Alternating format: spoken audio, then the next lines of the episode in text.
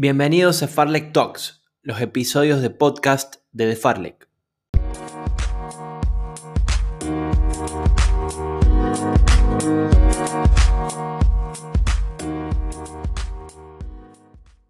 En el episodio 18 conversamos con Mariana Borelli, una de las mediofondistas más prolíficas del continente sudamericano.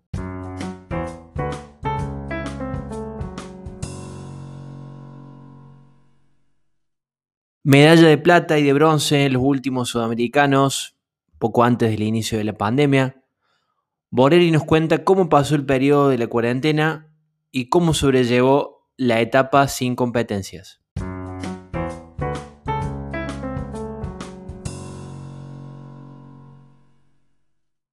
Además, la marplatense, que este año estrenó nuevo entrenador, ya tiene objetivos a la vista y se prepara para la temporada de pista al aire libre con miras al sudamericano del próximo año en Argentina. Bueno, Mariano Borelli en The Farlek, bienvenida y muchas gracias por tu tiempo, por recibirnos en tu día off, en tu día off. Así que te agradezco mucho la, la voluntad de recibirnos y de hablar de atletismo. Como te dije, fuera de, fuera de micrófono, capaz que hoy no tenés ni ganas de hablar de, atletismo y vamos a hablar de atletismo. Así que, sí. Porque, bueno, me hablaba muy bien de ustedes, así que bueno, es la primera vez con ustedes, así que un placer mío también. Bueno, el placer es nuestro. Bueno, Mari, arrancamos. Parece que pasó hace un montón, pero fue en febrero que ganaste las dos medallas, ¿no? En el Sudamericano Indoor en Cochabamba un poco en, perspectiva y con el paso del tiempo, ¿qué significaron esas medallas para vos y qué significan aún hoy ese tipo de logros, sobre todo con todo lo que ha sucedido después con, la pandemia? Bueno, eh, un sudamericano indoor que yo no iba a ir porque la verdad que en Cochabamba 2018 no la pasé muy bien en la altura. Ajá. que competir en la altura es muy, muy difícil. Eh, se complica mucho. Eh, y bueno, no, no, tuve buenas sensaciones, también me fue mal en ese sudamericano, así que no tenía pensado ir. Y mi entrenador me dijo, eh, ahí te quieren llevar al sudamericano ahí, no sé qué, y lo primero que dije, no, olvídate, porque eh, me acordaba de lo mal que me había pasado. Y después como que pasaron los días, y dice, no, pensalo. Y pasaron los días y digo, bueno, ¿viste? Vamos a, bueno, le dije que sí, después me repetí, obviamente. Eh, y, y a veces cuando más relajado uno está o menos piensa o más relajado se lo toma, a veces, o a veces no, siempre sale. Sale mejor, sí. Y bueno, Sí, la otra vez estaba como muy pensando en la altura, esto, lo otro, cómo voy a sentir, cómo... Y esta vez me relajé y, bueno, salieron unas lindas medallitas ahí y después cobraron, como decís, un poco más de, importancia porque fue mi última carrera, o sea, mi primera carrera y mi última, por lo menos este año todavía no terminó, pero eh, bueno, no pensé nunca que iba a ser mi, mi última competencia, además teníamos un año llenísimo de competencias.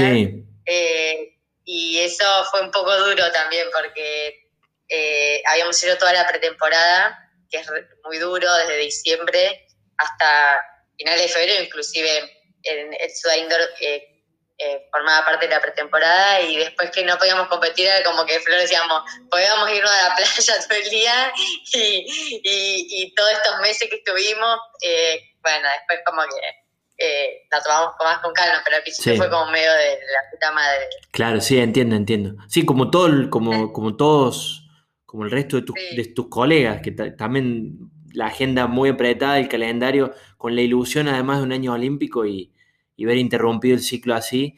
Hablaste de la, de la espontaneidad recién, de que no, no lo planeabas o, no lo planificaste demasiado, no en cuanto a lo físico, porque entrenaste para, para Cochabamba, sino en cuanto a lo mental por ahí.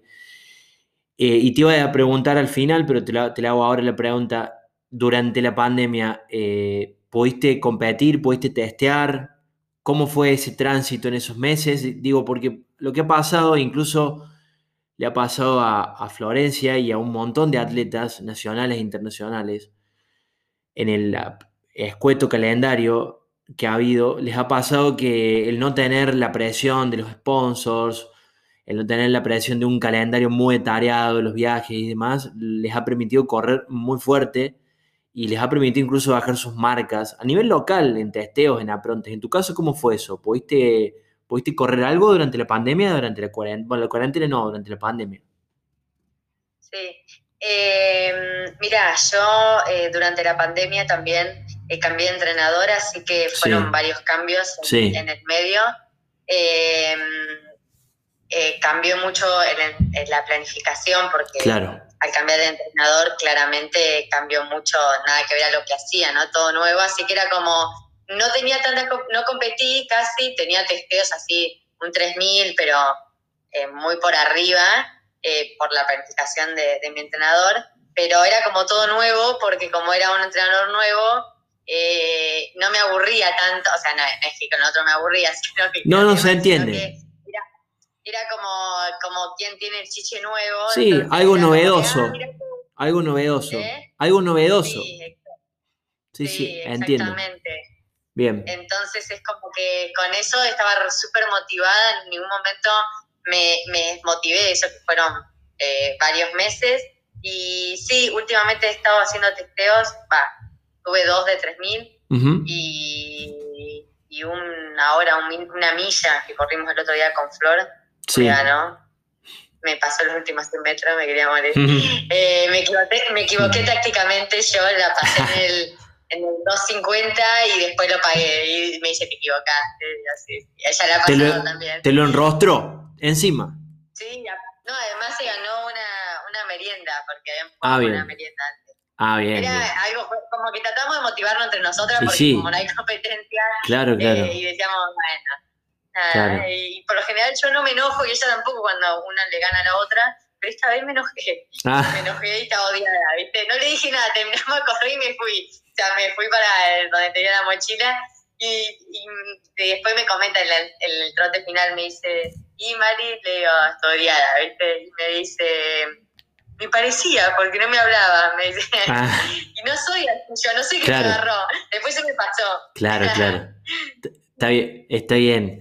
Bueno, hay pica ahí entonces, en esa, en esa competencia hubo pica. Una, una pica sana. Porque sé que se quieren mucho, además, que se adoran con todo el alma. Bueno. Eh, siempre, En, en, 1500 eh, tenemos eso porque es como que la prueba que nos. Que, puede ganar cualquiera de las dos, ¿viste? Claro, claro. Ella, ella baja y vos subís. Es, la, es la, la, prueba que amalgama a las dos Borelli. Está bien.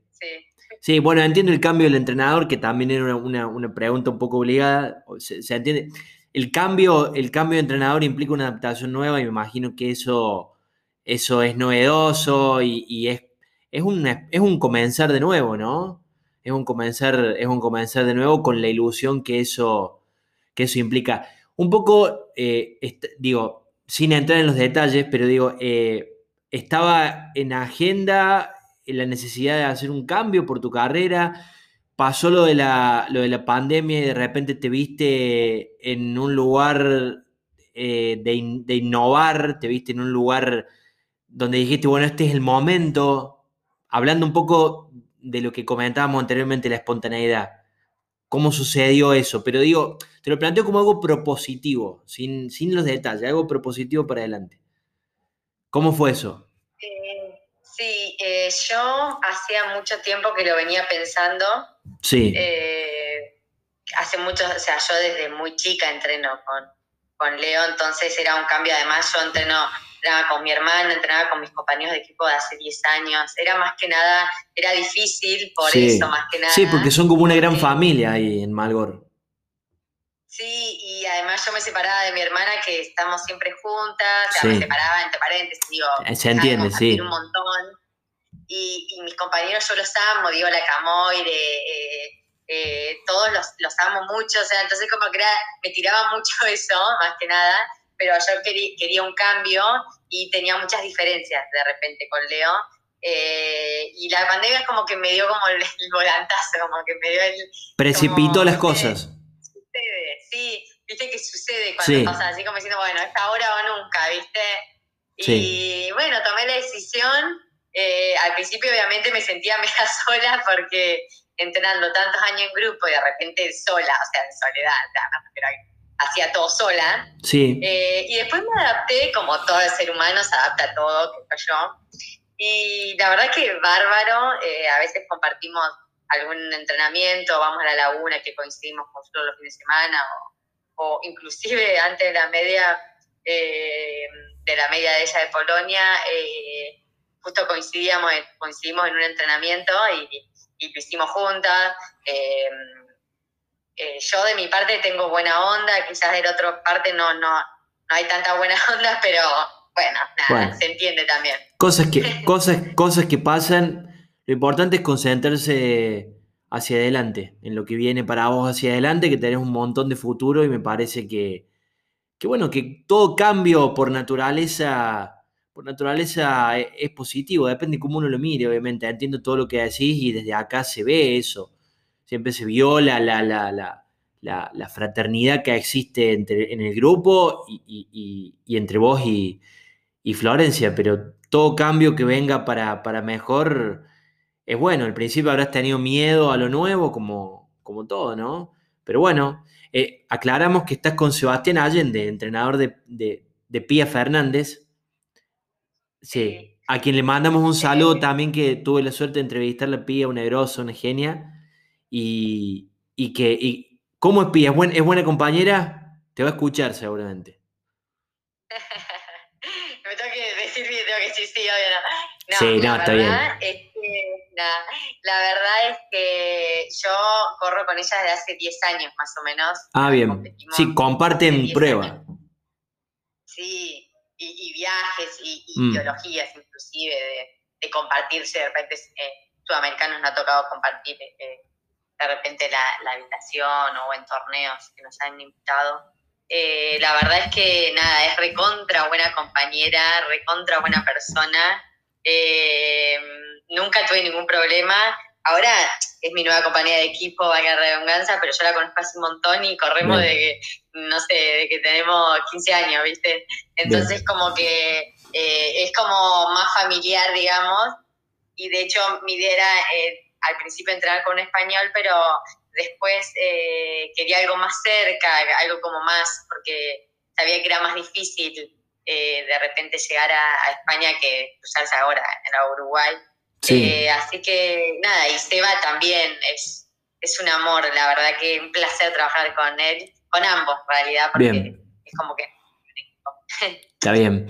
Bueno, y primero, ¿influyó Pía en la decisión entonces Quizás sí o, no. Y después la segunda, para que me contestes, te la hago ahora. ¿Qué crees vos que, eh, le aportó o que le va a aportar Sebastián a tu carrera? Digo, ¿cuál fue el fundamento eh, físico para hacer el cambio?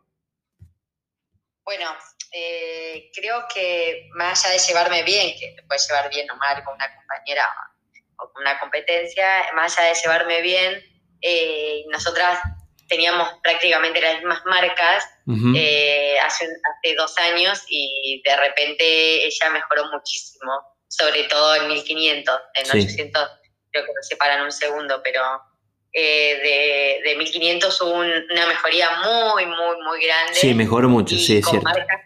sí, con, con marcas que eh, inclusive que, que que tengo yo en otras pruebas, entonces es como que me replanteé quizás que quizás cambiar el plan me haría llegar un poco más lejos, porque si bien bajaba la marca de 1500, eh, sentía que podía explotar un poco más y, bueno, eh, con Seba, eh, con, como me viene entrenando, la verdad es que apunta mucho a, a romper más que a cargar a diferencia de otro entrenador. No estoy criticando eso. No, está bien, son diferencias. La diferencia. Ok, se entiende. Eh, eh, eh, rompe más, los ritmos son mucho más exigentes y, nunca es relajado la cosa. Y bueno, nada, la verdad que por mi tipo de velocidad yo me siento cómoda en eso. Quizás con Flora hablamos porque me pregunta o, o charlamos a veces y me dice, yo no podría porque no tengo quizás las fibras tan rápidas o, lo que sea. Y, yo, y te digo, la verdad no me cuesta porque creo yo, sin entender tanto, ¿no? Que mm, como yo tengo fibras un poco más rápidas, quizás me resulta más un plan más de menos kilómetros y más fuerte y no tan plan eh, fondo y, porque me cuesta mucho el fondo. Entonces es como que de repente de un sábado, un domingo que tenía 20 kilómetros, ahora tengo 14. Entonces quizás eh, eh, para mí mi naturaleza va mejor. Te, te alarga la vida útil probablemente en la semana para poder ejecutar esos segmentos rápidos por natura, digo, yo tampoco sin ser entrenador, pero digo, tanto leer y estar en esto, por ahí, de hecho, las fibras son distintas porque son pruebas o disciplinas distintas dentro, dentro de la naturaleza del, del, atletismo, de las pruebas, ¿no? El medio fondo y el fondo, ¿no? Entonces, bueno, está bien, el fundamento está bueno. Ustedes dos siempre fueron igualmente muy muy de sprintar al final, de, tienen una capacidad, tienen y fuera de chiste lo digo, tienen una capacidad de resistencia y de sufrimiento importante, ¿no? Ustedes dos, quizás por, por genética, quizás por, por, bueno, seguramente el entrenamiento hecho Mella también. Sí, eh, yo siempre me preguntan, porque cuando éramos, eh, también entrenamos con Dani, ahora que ahora ya está en otro lado, pero eh, en, como es dirigente, digamos. Sí, Daniel Díaz. Yo entrené, sí, eh, yo entrené mucho tiempo con él eh, acá en Mar del Plata, de hecho entrené primero con él antes que con Leo. Y no, perdón, tuve una diferencia, tenía diferencia cuando era más chica con Leo y me pasó un poco con él porque estaban como los dos en el club. Y, y Dani siempre me decía cuando éramos más chicas que había algo que teníamos con más tolerancia al dolor que otras chicas que quizás tenían más talento. Un poco lo que habla Prefontaine, ¿no? En la película, sí. Eh, no sé si la viste, sí. pero dice que muchos de los del club tenían el doble de capacidad, eh, eh, talento, pero él tenía más tolerancia al sufrimiento y creo que, que eso es un poco clave también.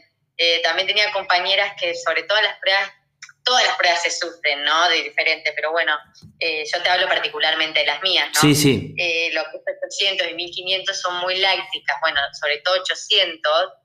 Y, tenía una amiga que como que decía, ¿cómo hacer para correr tan fuerte? Quiero, y quiero correr así de fuerte, ¿viste? Como que quería bajar, ¿viste? corría 800, ¿no? Y, y, yo, y un día me, le digo, bueno, vamos a meter al mar después de entrenar, ¿viste? venía y me dice, no, no, yo no aguanto el frío del mar porque eh, está muy fría, en realidad sí está fría. Y creo que era invierno inclusive, viste, re, yo soy mega crazy. Y, y, me dice, y le digo, bueno, si no te bancas esto, onda eh, de sufrimiento, lo otro te vas a morir porque es muy dura la sensación. Onda, tenés que como que tu, la capacidad para la vida de sufrir. En todo Totalmente. Eh, onda, eh, alimentación, no vas a poder comer todos los días helado, ¿viste? Onda, tenés que sufrir y decir, no, no quiero hoy helado. A ver, no es todo color de rosa. Entonces, eso les trata de explicar yo, como diciendo, tenés que empezar a sufrir en la vida cotidiana para que después, de, hecho, de repente en la pista te, no te resulte tan brusco. Porque... Sí, totalmente. Hay un periodista que se llama no, no, estaba, no estaba en los planes esta parte de cita, pero te le cuento. Hay un periodista que se llama Alex Hutchinson que escribió un libro que es como un, el ABC de la ciencia en el deporte, uno de los pilares, que se llama Endure, donde él cuenta precisamente y revela datos científicos de estudios que se hicieron con deportistas de élite, con deportistas aficionados y con personas que no son deportistas. Y los deportistas de élite y sobre todo, y ahí, y ahí lo interesante, atletas, sobre todo del maratón, porque él se centra mucho en el maratón, pero que también puede aplicar el medio fondo, tenían una capacidad de más del doble de tolerancia al dolor que el resto de las personas. Con lo cual va un poco por ahí, ¿no? Es la capacidad de resistencia frente al sufrimiento en distintas circunstancias de la vida. De hecho, yo me acuerdo haberlo hablado con Flor también, con tu hermana, y que bueno, que después es aplicable completamente al, al, deporte o la disciplina que haces, ¿no? Después hay, cuestiones fisiológicas, están las cuestiones, lo que hablamos recién de las fibras, el hecho de romper más en el medio fondo, que por ahí es completamente distinto al entrenamiento de un fondista, de un maratonista, de una persona que hace ultra.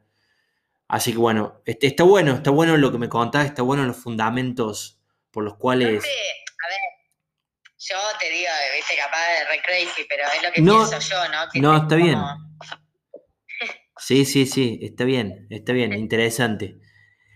Bueno, Mari, contrastando con el último sudamericano de Lima, donde también fuiste segunda en los 1500, vos corregime, y también con el, con el libro de Trujillo, pareciera que, que el 1500 es tu prueba predilecta en Buenos Aires 2021, que celebramos la noticia y le mandamos saludos a, tu ex entrenador Daniel Díaz, hoy, hoy subsecretario de Deporte de la Nación. Nos parece que es un logro importante traer el sudamericano a Buenos Aires.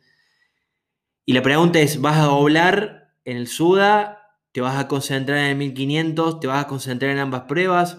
Quizá vas a poner foco en el Milky y en el 800 lo, lo vas a tirar. ¿Qué planes tenés ahí? Bueno, eh, el 1500 eh, es como que tenía como ahí una traba siempre porque como que lo sentía, no lo sentía muy, muy, no me sentía muy cómoda, es muy, una prueba muy táctica más allá de, entrenarla em, en velocidad. Eh, tenés que tener, si te equivocas una vez ya no hay manera de revertirlo y medallas, perdés desastre. 800 quizás es, es, diferente porque al salir con todo, no hay mucha ciencia en 800. No hay margen. Empezar con todo y terminar con todo.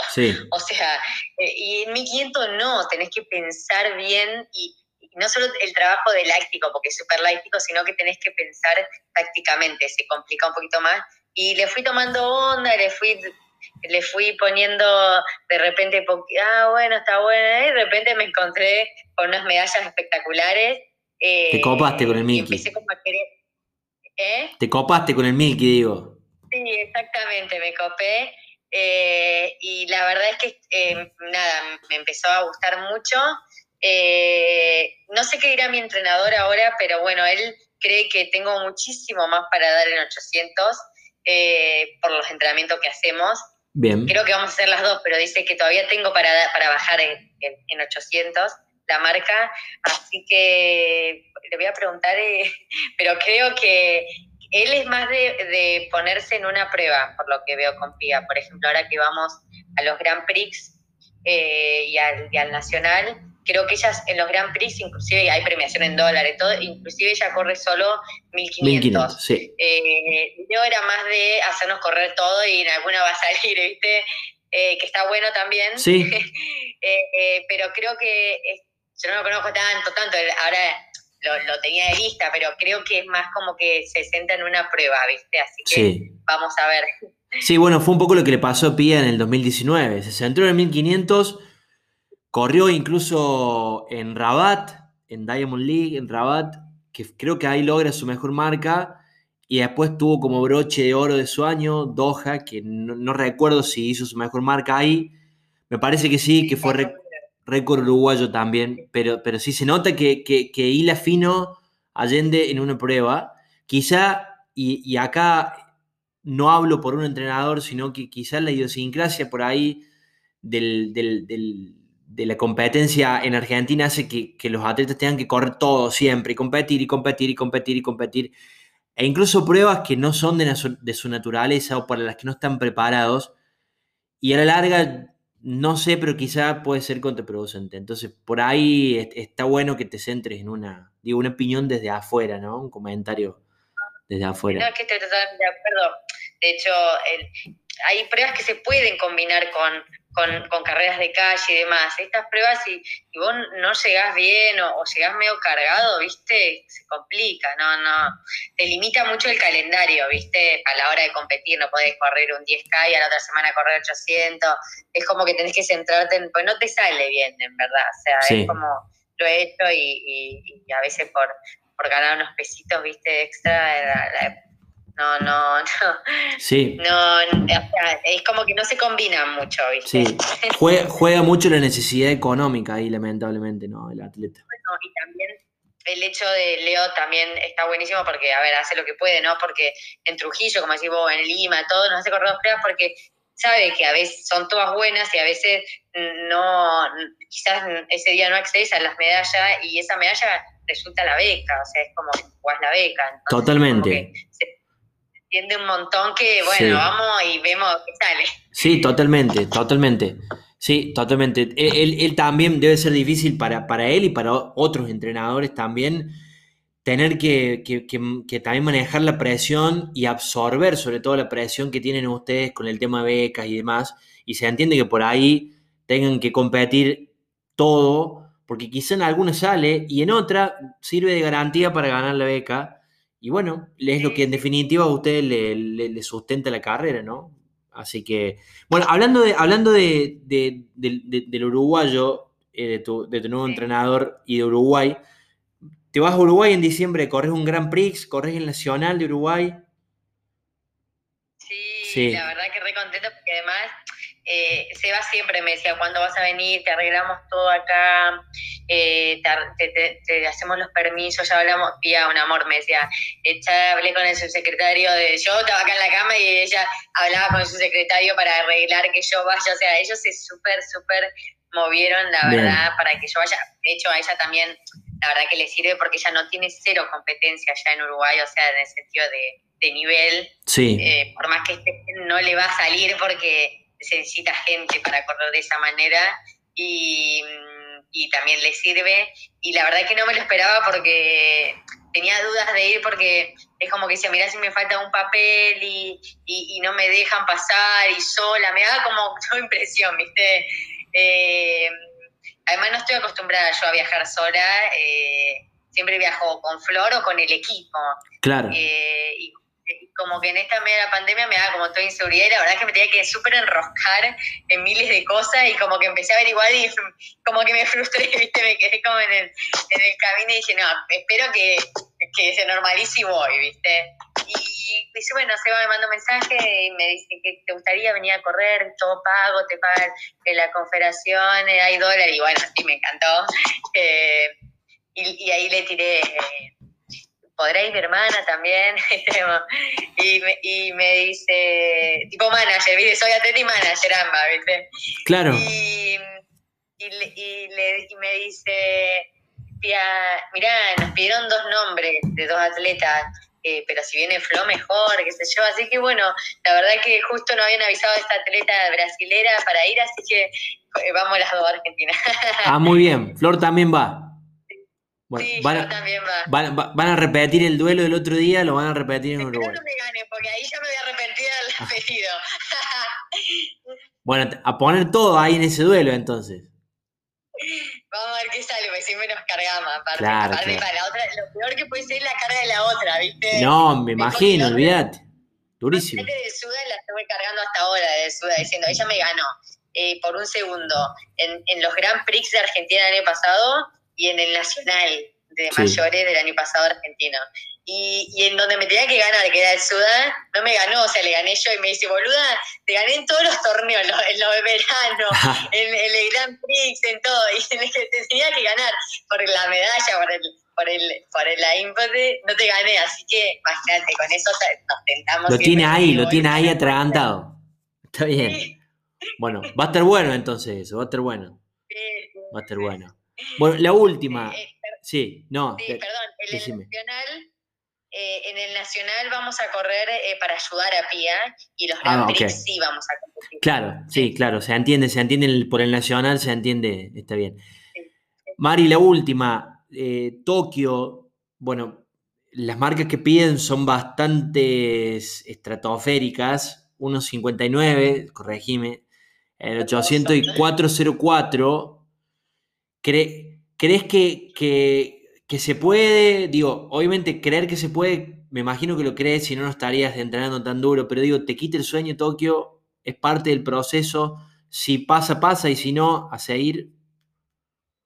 Y eh, mira, eh, yo lo veo medio lejano, la verdad, eh, no, no pienso en, en, capaz es raro escuchar, pero no pienso, pero porque lo veo un poco lejos a nivel marca, quizás eh, un poco más cerca a nivel eh, puntos, que el sudamericano indoor y los Grand Prix suman muchos puntos porque IAF hizo ese nuevo, bueno, ya saben, ¿no? sí, sí, reglas de y es un poco más accesible. Se puede eh, soñar un poquitito más, es difícil, pero se puede llegar a, soñar un poquito más. Yo, eh, la verdad que entreno como para superarme, para mejorar mis marcas. Eh, quizás Tokio no lo veo, si viene genial, obviamente, ¿no? si viene genial, pero no, mm, no lo tengo muy en, como en vista porque lo veo un poco lejano. Eh, es la realidad. Está bien, está perfecto, está perfecto y, también está bueno que, le aportes, independientemente del, sueño que pueda tener cualquier atleta, que le aportes también un manto de realidad y que puedas convivir con eso y adaptarte en caso que suceda o no suceda. Bueno, Mari, te agradezco un montón de nuevo la oportunidad.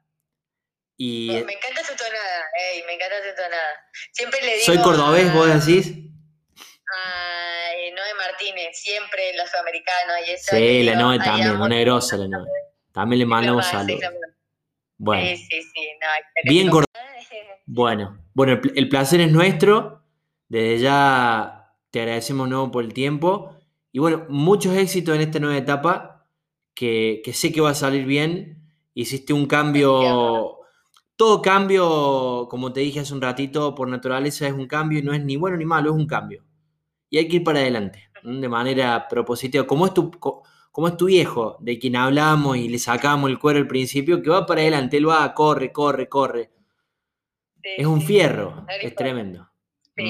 Bueno, y tu hermana también. Bueno, nada, un placer. Sí. bueno, nada, un placer y bueno, y, bueno si a Flor le, caen bien eh, la gente, entonces porque es copada. Bueno, es una garantía entonces. Bueno, y esperemos, esperemos cruzarnos, probablemente estemos cubriendo, ojalá Ojalá porque significaría un paso hacia esta nueva normalidad, estemos cubriendo el, sudamericano de mayo en Buenos Aires con, con Estefanía, mi pareja, que saca fotos.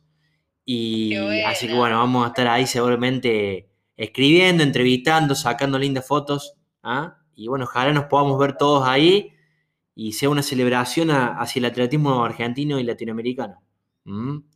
Muchos éxitos para vos en lo que venga. ¿Ah? Me parece espectacular, así que bueno, esperemos vernos por ahí y bueno, siempre para adelante. Para adelante, para adelante. Ese es el espíritu de las Borelli. bueno, Mari, te mando un abrazo, un gusto. Chau, chau. Vale, chao, chao.